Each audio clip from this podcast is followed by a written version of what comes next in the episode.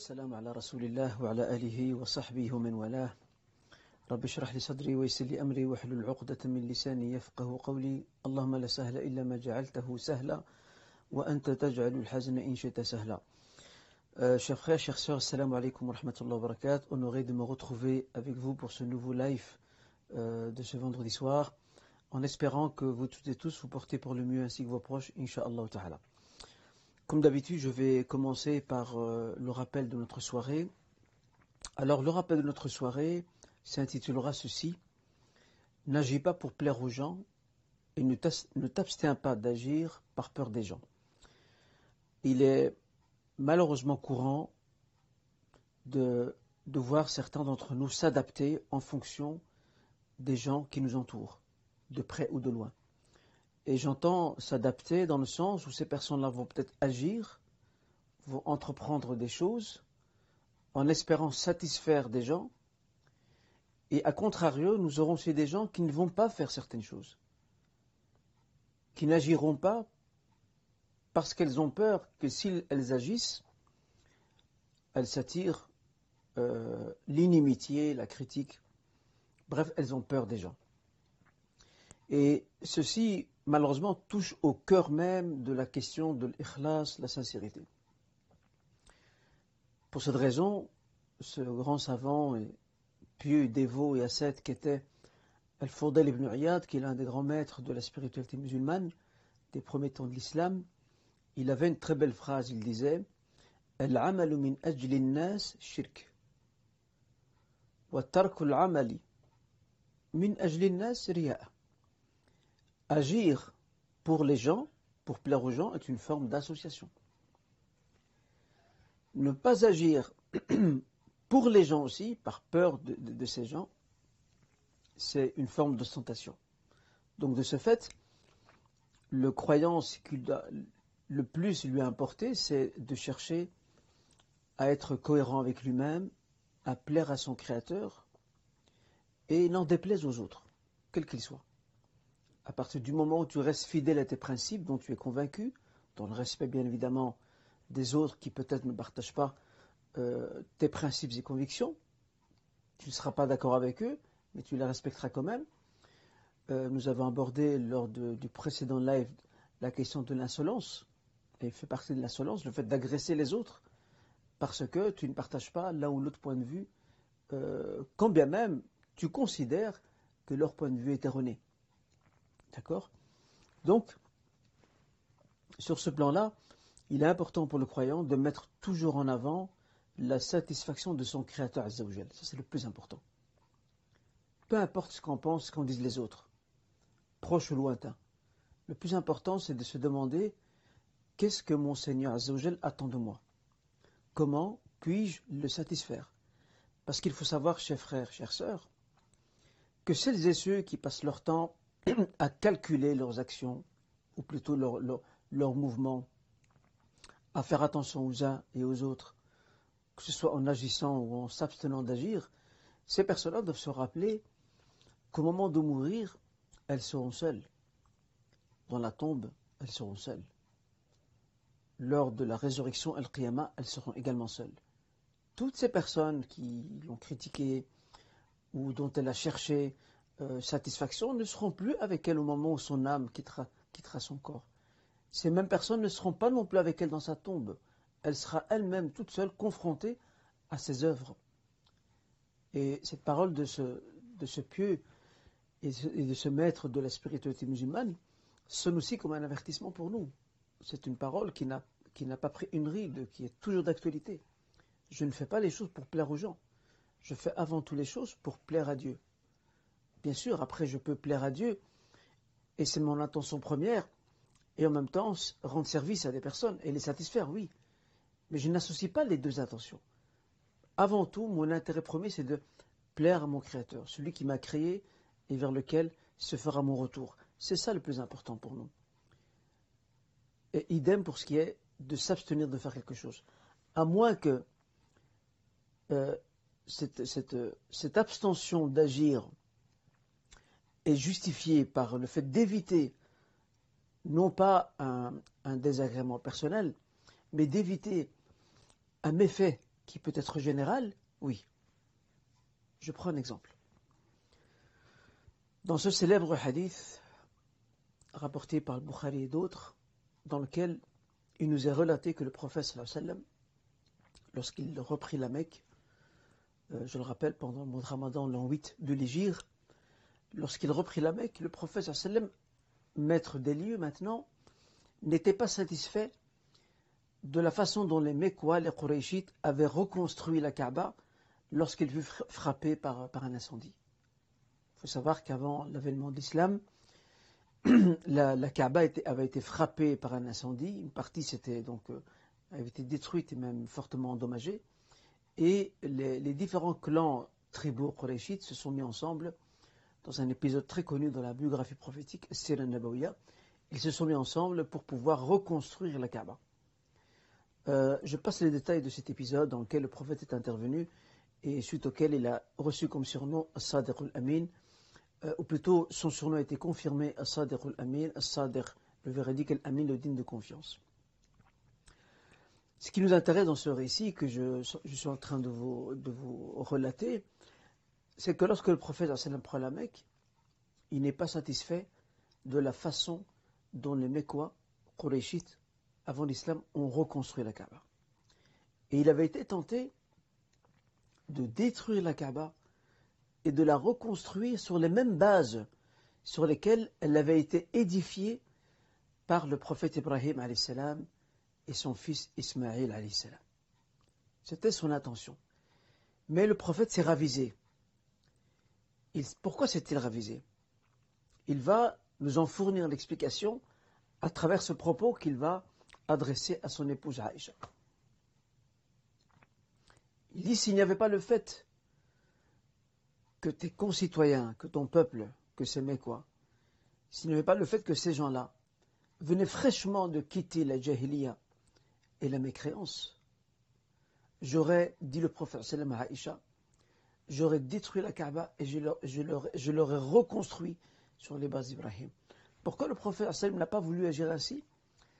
Parce qu'il avait peur que les Mécois, fraîchement convertis à l'islam, pensent et croient que le prophète a attendu d'être le seul maître des lieux pour leur arracher le privilège de, pas de gérer la Kaaba, mais de reconstruire la Kaaba. Et certains peut-être auraient, euh, fait auraient fait un pas en arrière par rapport à leur foi. Ils auraient peut-être abandonné l'islam. Mais le prophète a voulu éviter un effet général qu'il craignait de voir ces, païens fraîchement convertis à l'islam, après la reprise de la Mecque, faire marche arrière au niveau de leur foi. Donc il n'a pas abandonné par peur pour sa personne. Il a abandonné parce qu'il euh, craignait ce méfait général, collectif, qui allait toucher euh, ces, ces Mécois fraîchement convertis à l'islam, à savoir l'abandon de l'islam. C'était ça qu'il craignait. Parce qu'ils vont dire qu'il s'est accaparé la Kaaba, alors qu'il faut savoir que les Mécois, euh, quoi qu'ils fassent par rapport à la Kaaba, c'était toujours un travail collectif. Ils faisaient ensemble. Donc tous les clans tribaux euh, s'y mettaient ensemble pour rénover la Kaaba ou pour la reconstruire et ainsi de suite. Et c'est ce méfait-là, un mafsada, que le prophète voulait éviter. Donc vous voyez, vous voyez un peu la différence entre cette situation et celle d'une personne qui n'agit pas par peur de deux ou de plusieurs personnes. Pardon. Donc là, la différence est quand même assez évidente. En résumé, il est euh, primordial pour nous, dans notre façon euh, d'agir dans ces vies d'ici-bas, de toujours mettre en avant euh, l'amour de notre Créateur Azzawajal, la recherche de son agrément et de sa satisfaction. Et d'ailleurs, c'est le conseil que Aïcha a donné au compagnon Muawiyah bin Abi Sufyan, que Dieu les agrée tous. Elle lui a donné cette recommandation. Elle lui a dit elle lui dit ne cherche pas l'agrément, euh, ou plutôt cherche l'agrément de, de, Dieu, combien même les gens désapprouvent. Et ne cherche pas à plaire aux gens, parce que dans ce cas, comme le dit Aïcha, tu seras désapprouvé par Dieu et par les gens eux-mêmes. Quelque part, tu n'auras rien gagné. Alors il n'y a pas mieux que de chercher à satisfaire son Créateur et Allah Azzawajal fera le reste, à savoir il fera en sorte que notre œuvre, euh, que ce soit dans l'immédiat ou dans le futur, notre œuvre soit aussi appréciée par les gens qui nous entourent. Mais ce ne sont pas eux notre objectif ou notre intérêt premier.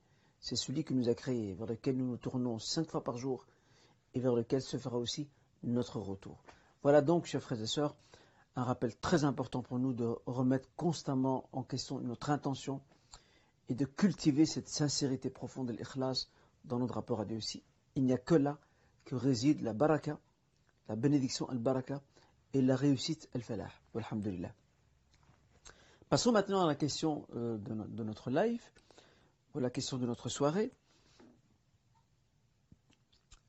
Je la formulerai sous la forme, d'une interrogation. Qu'est-ce qu'un vêtement ostentatoire? On vient de parler euh, des œuvres qui doivent être pleinement dédiées à Dieu et qu'il faut travailler à ne pas chercher à plaire aux gens, mais à chercher à plaire avant tout à notre Créateur, à euh, nous libérer, nous affranchir de toute forme d'ostentation de, ria, certains risquent de me dire l'ostentation, on sait ce que c'est. On l'a compris, on l'a saisi. Mais qu'est-ce qu'un vêtement vient faire aux côtés de l'ostentation Eh oui, il existe aussi un vêtement ostentatoire. Dans un hadith rapporté par Ahmad, Abu Daoud, Ibn Majah et d'autres, le professeur sallam dit ceci. Il dit, «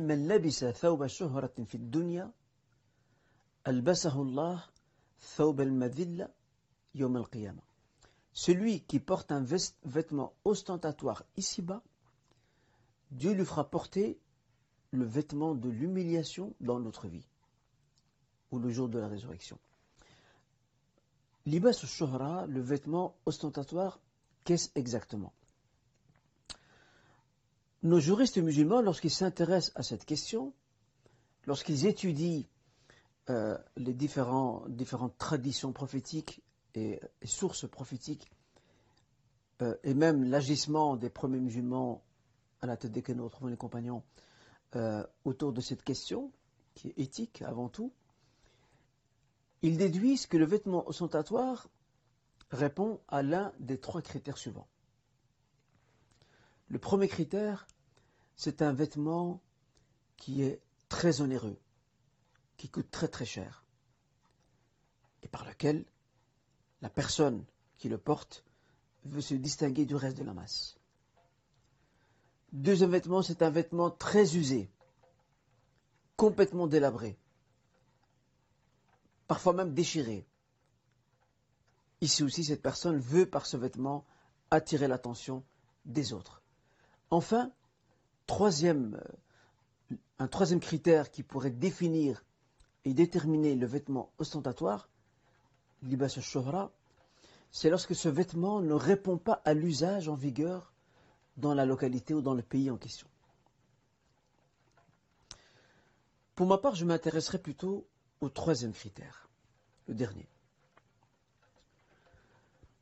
Il arrive, hélas, parfois, je ne dirais pas souvent, mais parfois, que des musulmans adoptent des tenues vestimentaires qui soit ne répondent pas à, l'habitude ou, à la tradition vestimentaire du pays dans lequel ils résident, ou au moins du pays d'origine duquel ces personnes, euh, ces personnes musulmanes sont issues.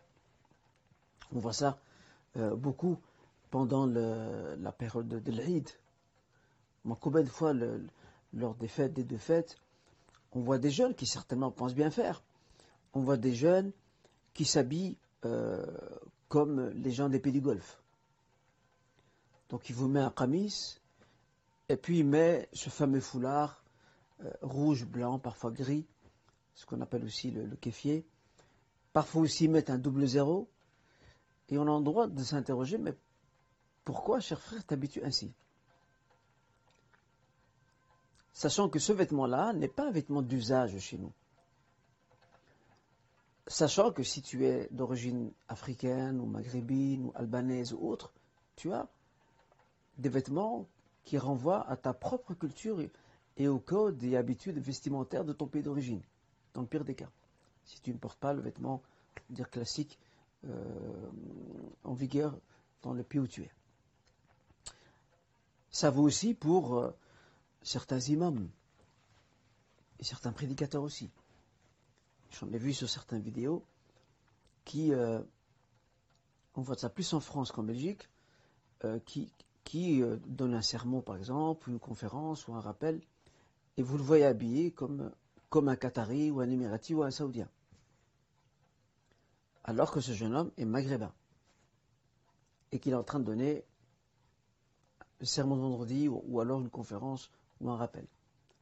Dans ce cas, pourquoi ne portes-tu pas, par exemple, tout simplement le khamis, qui est un vêtement euh, porté euh, et d'usage dans la communauté, ou encore un khamis avec la, fameuse djellaba euh, maghrébine, je dirais même pas marocaine, parce que la djellaba on la retrouve aussi en Algérie, en Tunisie, même en Libye aussi.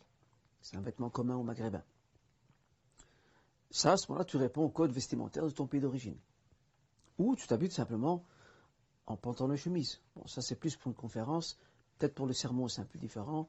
Il y a une sorte de tenue euh, qui n'est pas obligatoire, hein, mais c'est plus lié à l'usage, qui, suggère de, porter un, vêtement qui scie plus avec l'événement qui est celui du Jumu'ah, du sermon de vendredi. Mais par exemple, dans certains pays orientaux, à titre d'exemple, vous aurez euh, un imam qui va, qui va donner le khutbah. En fait, il a sur lui une cape. Il a sur lui une cape et en dessous, il a une chemise et un pantalon. Mais ça, c'est leur usage. Donc, pourquoi, pourquoi avoir ce complexe de toujours chercher à ressembler, euh, avec tout le respect bien évidemment qu'on leur doit, ce sont nos frères de foi, à chercher à ressembler euh, aux habitants des pays du Golfe aux imams, chours et savants des pays du Golfe et tu portes le, foulard, des fois ça va même plus loin, même la cape aussi qui est portée euh, au Qatar, en Arabie, au Koweït et ailleurs. Ça, c'est un, vêtement, ostentatoire. Ça, c'est l'ibas Pourquoi? Parce qu'il ne correspond pas aux codes vestimentaires locaux. Pourquoi? Parce qu'il se distingue du vêtement qui est porté par les gens et du vêtement aussi qui est porté par les gens issus de son pays d'origine. Donc la question n'est pas à prendre à la légère. L'imam Ahmed ibn Hanbal, un jour, a vu entrer auprès de lui un homme qui portait ce qu'on appelle le tailosan. C'est un vêtement qui était à l'époque porté par les Perses. L'imam Ahmed lui a ordonné de retourner chez lui, de se changer. L'imam Ahmed est, originaire d'Irak. Il vivait à Bagdad. Et il a dit à cet homme, rentre chez toi et change de vêtements. Parce que ce vêtement n'est pas, porté par les gens de notre pays. Regardez comment Ahmed a traduit cette, rigueur et le respect justement euh, du code vestimentaire lié à l'usage local.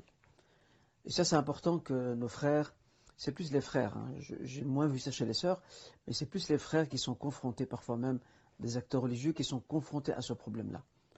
Ne portent pas des vêtements qui appartiennent à d'autres peuples qui ne sont pas d'usage dans ta contrée ou dans ton pays d'origine. Porte des vêtements qui correspondent à la culture vestimentaire, aux traditions vestimentaires locales, ou encore celles qui se trouvent dans le pays duquel euh, est issu ou sont issus tes parents, ou toi-même si tu viens du pays que tu as grandi ici par exemple. Voilà ce que je tenais à dire, donc faire attention aux vêtements ostentatoires. C'est le vêtement qui nous distingue des autres, c'est le vêtement qui nous différencie des autres, et c'est un vêtement qui porte bien son nom.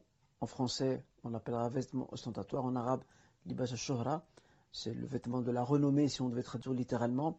Et malheureusement, ça peut être un vêtement qui euh, nous prête facilement à l'ostentation elle-même. Parce que je ne suis pas comme les autres. Donc le vêtement est lié à l'usage. Il est important pour nous de le respecter. Voilà donc euh, ce que je tenais à dire par rapport à, la question du jour, en espérant, Inch'Allah, qu'elle aurait été comprise. Nous allons maintenant, sans plus tarder, commencer euh, euh, nos questions. Nous nous arrêterons, Inch'Allah, au bout de trois questions, question de marquer un, petit temps de pause. Euh, la première question, je voulais juste compléter une réponse que j'avais donnée lors du live précédent au sujet du fait de se réunir auprès d'une famille pour faire part de nos condoléances. Vous vous rappelez certainement, j'avais évoqué que les gens de science avaient deux avis majeurs autour de cette question. Certains ne l'autorisaient pas, arguant qu'il fallait euh, faire ses condoléances là où on croise la famille, que ce soit au cimetière ou à la mosquée ou dans la rue, et ne pas aller euh, à la maison. Question de garder aussi, de laisser la famille dans son intimité.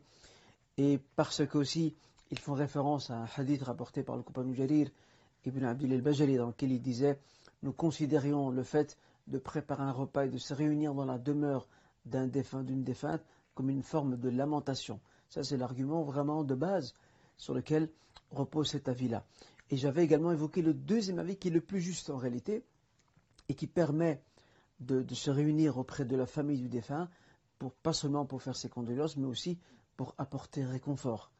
Quand c'est possible, bien sûr. Sinon, on, veille à, faire nos condoléances euh, à la mosquée ou au cimetière, ou peut-être même appeler la personne si, euh, nous ne voulons pas la déranger, euh, ou même parfois même certains envoient même des messages. Il n'y a pas de mal à ça, ils envoient des messages, un texto ou un mail pour faire part de leurs condoléances à, la famille ou à la personne qui a perdu un de ses proches. Alors quel est l'argument religieux sur lequel les gens qui permettent, les gens de science qui permettent de se réunir dans un foyer, quel est l'argument religieux sur lequel ils vont fonder leur avis? En fait, ils ont deux arguments importants. Le premier, c'est un fait rapporté par Aïcha elle-même, l'épouse du prophète qui disait que, que lorsque un de ses proches un de ses proches donc euh, décédait, les femmes se réunissaient chez la famille de ce proche ou de cette proche. Puis après, bien sûr, ils se réunissaient pour faire part de leurs condoléances, pour apporter soutien et réconfort à la famille. Puis ensuite, ces mêmes femmes se dispersaient et ne restait que la famille proche de la personne défunte. Ça, c'est le premier euh, fait relaté. Le deuxième fait relaté, c'est lorsque Khalid ibn Walid, ce grand commandant de l'islam, compagnon euh, du prophète sallam, lorsqu'il est décédé à Médine, les femmes de sa famille se sont réunies dans sa demeure et ont pleuré euh, sa mort. Alors, euh, certains compagnons ont eu vent de cela et ont demandé à Omar ibn Khattab, qui était calife à ce moment-là, ils lui ont dit, ne devrais-tu pas interdire cela de manière à ce que ces femmes ne donnent pas exemple à d'autres qui vont commencer à se réunir euh, dans les demeures de des familles de personnes défuntes, et probablement vont-elles basculer dans la lamentation, euh, dans les pleurs avec cris, ainsi de suite. Omar a refusé. Omar Khattab, qui est connu pour son suivi scrupuleux de la sunna, il a refusé, il a dit non. Il a dit laissez ces femmes pleurer Abu Sulaiman. Abu Suleiman était la cognée de Khalid bin Walid. Tant que ces femmes ne se jettent pas de la terre sur leur tête, c'était une pratique qui datait de l'époque de la Jahiliya avant l'islam, pour manifester sa colère par rapport à un décès, ils jetaient euh, de la, terre sur leur, de, la terre sur leur tête. Tant que ces femmes ne se jettent pas de la terre sur leur tête et qu'elles ne se mettent pas à hurler. On voit par là que ce calife bien guidé avait tout à fait euh, toléré, et on sait qu'Omar était très strict en termes d'observance de la, d'observation de la sunna, il a, il a, refusé d'intervenir et d'interdire ces rassemblements au sein des demeures pour faire part de ses condoléances et pour partager le chagrin avec la famille. Je rappelle, tant qu'il n'y a pas de débordement, euh, d'actes répréhensibles qui pourraient émaner de ces rassemblements-là. Alors qu'en est-il du hadith de Jarir? Il faut savoir que le hadith de Jarir ibn Abdil al-Bajali, euh, son authenticité, le cher Albani l'a authentifié, mais malgré tout, son authenticité ne fait pas l'unanimité entre les savants du hadith. Donc ce n'est pas une preuve irréfutable conduisant à l'interdiction de se réunir pour apporter, euh, faire part de ses condoléances et apporter soutien et réconfort à la famille euh, affligée et endeuillée. Et je précise une dernière chose, je l'avais dit lors du live précédent, que certains savants contemporains avaient une autre explication. Ils disaient qu'à l'époque, euh, ce n'était pas comme aujourd'hui. À l'époque, les, cités, les villages étaient, euh, étaient très petits. C'était la superficie, le périmètre était très réduit. Les gens avaient plus de facilité de se croiser à la mosquée ou dans la rue, ou dans la rue ou au marché pour faire part de leurs condoléances. aujourd'hui, euh, disent ces, gens de sciences contemporains, on est dans des grandes villes. Il n'est pas toujours facile pour les gens de, voilà, de, croiser la personne euh, le, jour même ou le lendemain à la mosquée ou dans la rue ou au marché ou ailleurs pour lui faire part de ses condoléances, d'où la facilité de se rendre directement au domicile euh, de la, famille de la personne défunte pour lui faire part des condoléances. Et ces mêmes gens de sciences disent, quelque part, c'est aussi une facilité ça permet d'appliquer ce devoir de condoléance qui nous revient euh, face à des personnes qui sont endeuillées. Voilà euh, ce que je voulais dire par rapport à ce, à ce point. C'est un complément de réponse ou d'information par rapport à la question euh, précédente. Alors, deuxième question. Les enfants morts avant l'âge de la responsabilité seront-ils soumis à l'épreuve de la tombe? Cette question fait aussi débat entre les juristes de l'islam. Certains disent non. Ils partent du principe qu'un enfant n'a rien fait n'a encore rien fait. Il n'a pas encore atteint l'âge de la responsabilité euh, qui, qui, le rend devant Dieu euh, pleinement apte à assumer des devoirs religieux et pour lesquels il aura des comptes à rendre. Euh, ils disent l'enfant n'est pas arrivé à ce stade-là, donc il, ne peut être jugé. L'autre avis dit le contraire. Il dit, il dit, cet avis dit que l'enfant qui décède avant l'âge de la puberté, qui est l'âge de la responsabilité, euh, sera aussi éprouvé par la tombe. Ils en veulent pour preuve ce hadith rapporté par l'imam Malik dans son Muwatta et bien d'autres, dans lesquels le, compagnon Abu Huraira, bien sûr Abu Huraira tient ça du prophète, c'est logiquement, lorsqu'il priait sur un enfant, d'accord, il dit Allahumma qihi adab al-qabr wa fitnat al-qabr. Ô Seigneur, préserve, préserve cet enfant du châtiment de la tombe et de l'épreuve de la tombe. Donc ces gens de science disent, euh, si ce, ce, dua, cette invocation qui remonte au prophète sallam, euh, s'il est dite pour un enfant encore aujourd'hui, lorsqu'on prie sur un enfant, c'est ce qu'on dit aussi. Euh, si nous disons qu'il n'y a pas, d'épreuve dans la tombe pour l'enfant, cette invocation n'a pas de sens. Or, une invocation a toujours un sens. D'autres gens de science ont une autre explication. c'est plutôt une nuance apportée à ce deuxième avis. Ils disent que l'enfant dans sa tombe, sachant que durant la vie ou la courte vie qu'il a eue, il n'a pas, n'avait pas atteint cet âge de la responsabilité juridique et morale, ils disent euh, que il lui sera facilité le fait de répondre aux fameuses trois questions qui est ton Seigneur, euh, qui est ton prophète, quelle est ta religion, etc. Euh, il lui sera plus facile de répondre à ces questions parce qu'on va lui faciliter. D'accord? On va lui, inculquer les réponses. Et quant à, entre guillemets, au, châtiment, ce qu'on appelle Adab al-Qabr, ils, affirment que ce n'est pas un châtiment réel. Euh, à savoir que pour eux, il, s'apparente à, ce qu'a dit le prophète en disant que, que le mort parfois euh, souffre à cause des pleurs exagérés de ses proches. Donc là, c'est une forme de, châtiment parce que la personne souffre dans sa tombe. En réalité, la question fait débat et nous disons Allah alam, même si beaucoup, euh, entre autres Ibn Taymiyyah, vont dans le sens que l'enfant, l'enfant en bas âge ou l'enfant qui n'a pas atteint l'âge de la puberté sera malgré tout euh, interrogé dans sa tombe et selon euh, des circonstances qui lui seront propres, qui bien sûr ne, peuvent pas être comparées avec, avec celles d'un adulte qui meurt et qui sera interrogé dans la tombe et prouvé dans celle-ci. En tout cas, qu'Allah nous facilite euh, la réponse ou les réponses à ces questions euh, dans la tombe. Alors, j'arrive à la troisième question avant de marquer le temps de la pause. Un frère pose la question suivante. Il dit Allah m'a comblé de plusieurs enfants. Mais lors du dernier accouchement, son épouse a eu une embolie pulmonaire qui a failli lui coûter la vie.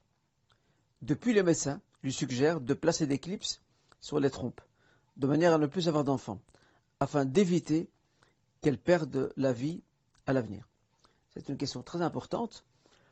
Euh, d'abord, on dira que ici ce qui, est important pour le couple en question, c'est déjà de prendre l'avis de plusieurs médecins.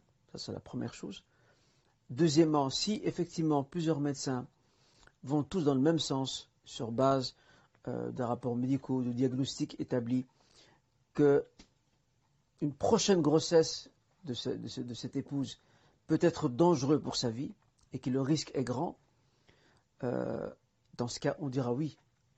On peut effectivement euh, mettre ces fameux, euh, donc, ces fameux clips sur les trompes de manière à ne plus permettre toute fécondité. C'est tout, à fait possible. Pourquoi? Parce que là, on va mettre en, en avant l'une des finalités majeures de la loi musulmane qui est la préservation de la vie. On a la préservation de la vie et on a la réalisation d'un intérêt, le fait d'avoir un autre enfant. Mais si le fait, de chercher à avoir un autre enfant nous expose à perdre la vie, ben dans ce cas, on va éviter de perdre la vie, même si nous n'avons pas cet enfant. Et Alhamdulillah, Allah Azzawajal, semble-t-il, euh, selon la question de, ce frère, Allah Azzawajal les a déjà comblés de, pas mal d'enfants, Alhamdulillah.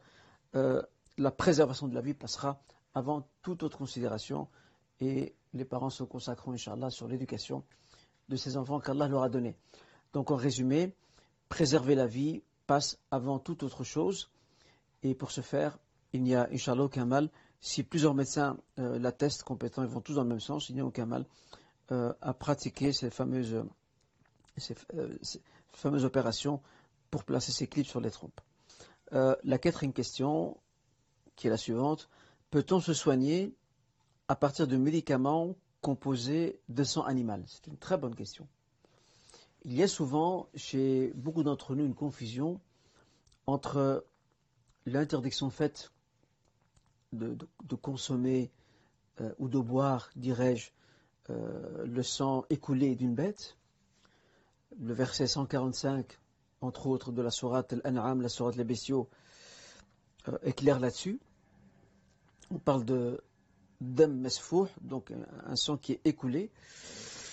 Ça ne peut pas, bien évidemment. Cependant, pour ce qui est d'un médicament qui est fabriqué à partir, euh, ou qui a parmi les composants, il a euh, un composant qui est euh, d'origine sanguine mais animale, le problème ne se pose pas. Il ne s'inscrit pas sous la coupe de, l'interdiction auquel fait référence ce, ce verset coranique et d'autres. Pourquoi? Parce qu'il y a un processus chimique pour pouvoir tirer certaines substances de ce sang qui seront utiles pour fabriquer le médicament. Donc la personne en prenant ce médicament, elle n'est pas, en train de boire du sang animal. Donc ça ici, je pense qu'il faut bien faire la différence euh, entre ces deux choses-là. Avant son décès, une mère dit à l'une de ses filles euh, qu'elle lui léguait après sa mort tout ce qu'elle possède comme avoir financier et bijoux. Est-ce correct? La réponse non, ce n'est pas correct. Et l'attitude de cette mère est même très dangereuse parce que elle va laisser derrière elle une bombe à retardement qui explosera après sa mort. Et hélas, beaucoup de parents font cette erreur. Ils promettent des choses à certains de leurs enfants euh, en toute intimité, sans que les autres ne le sachent. Et cet enfant prend la parole de son parent euh, pour, euh, il, le prend, il le prend à la lettre pour argent comptant. Et au moment du partage de l'héritage, il vient dire non, moi je prends autant parce que notre père ou notre mère me, l'avait euh, donné peu de temps avant, de mourir. Et ça c'est, et ça c'est, subhanallah, c'est une erreur assez, assez grave parce que ces parents, je ne sais pas qu'est-ce qui tourne dans leur esprit, mais ils, ne sont pas conscients des dégâts qu'ils laissent derrière eux. Il y a des familles qui sont déchirées déjà à cause de l'histoire de l'héritage, d'avoir commencé, du partage de l'héritage, mais elles le sont davantage lorsqu'un enfant rapporte une information auprès de sa fratrie indiquant que lui seul a entendu, ou aurait entendu, selon certains, et dans laquelle il dit Mon père ou ma mère m'a donné euh, tout ceci et tout cela.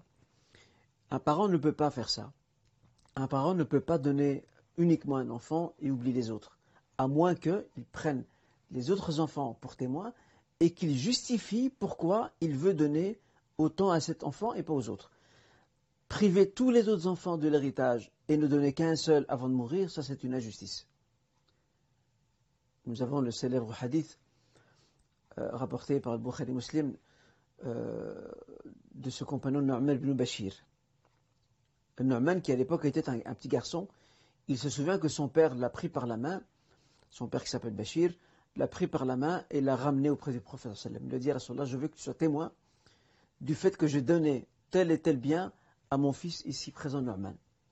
Le prophète lui a dit, euh, As-tu d'autres enfants? L'homme répond oui. Le prophète lui dit dans ce cas, le professeur lui répond dans ce cas, euh, cherche d'autres témoins. Et il dit aussi, je ne peux pas être témoin d'une injustice. Donc là, le prophète était très strict. dans une autre version du même hadith, il dira à ce compagnon, euh, voudrais-tu que tes enfants te traitent tous en termes de piété filiale, ils te traitent tous de la même façon? Le compagnon dit oui. Dans ce cas, lui dit le messager, n'agis pas ainsi. Autrement dit, ne donne pas juste à cet enfant et les autres, tu ne leur donnes rien parce que ça va créer énormément de conflits entre eux, de la jalousie, de l'animosité, de la haine, et ainsi de suite. Et ça vaut aussi pour un parent qui veut réserver euh, une part de ses biens ou, tous ses biens à un enfant seulement et pas aux autres. Ça, c'est une injustice. Et c'est souvent lié à l'ignorance. Cet enfant, par exemple, parce que euh, ce, parent, parce que cet enfant-là, euh, peut-être durant ces derniers jours, cet enfant a souvent été à ses côtés, euh, il, s'est occupé de lui et ainsi de suite. Et donc ce parent pense que, vu que cet enfant a tellement été proche de moi, il m'a tellement aidé, eh bien je vais lui donner une bonne partie de mes biens ou, tous mes biens pour le remercier pour sa bienveillance. Non. Ça, ce qu'a fait cet enfant en étant aux côtés de, son parent, ça c'est un devoir. Ce n'est pas une faveur qu'il a accordée à son parent, c'est un devoir d'aider et d'assister son parent, son proche, dans les moments difficiles, surtout quand c'est un parent, et même en sens inverse quand c'est un enfant. Donc voilà ce qu'on peut dire par rapport à cela. Ce n'est pas permis d'agir ainsi. Euh, je, suis, je suis commerçant et je demande un acompte pour l'achat de mes marchandises. Or, certains clients euh, ayant une marchandise, donc ayant acheté une marchandise, en tout cas voulant une marchandise, finissent par ne pas me l'acheter. Puis-je garder malgré tout la compte Ça aussi, ça fait débat entre les, juristes musulmans, qui est de savoir est-ce que oui ou non, euh, est-ce que oui ou non, le commerçant qui prend cet compte et que pour finir le client n'achète pas euh, ce bien ou cette marchandise, euh, peut-il garder la compte? Alors certains gens de science disent oui, d'autres disent non. Certains font référence à un hadith où le prophète a défendu de garder euh, ce qu'on appelle arboun, de garder cet acompte. En réalité, tout dépend de l'usage. Si l'usage en vigueur dans, ce milieu commerçant prévoit que, cet acompte, si le client n'achète pas le bien en question ou ne termine pas la transaction, il est du droit du, commerçant de garder la compte parce qu'il compense une forme de préjudice, parce qu'il aurait pu vendre ses marchandises, mais il a été retenu pour quelqu'un qui, pour finir, n'est jamais venu l'acheter, euh, si l'usage, effectivement, le prévoit, il n'y a aucun problème. Donc, tout est question d'usage et de pratique euh, sociale et commerçante. C'est cette pratique-là qui va définir la possibilité ou non de garder ce fameux compte. Euh, nous allons, Inch'Allah, sur la dernière question.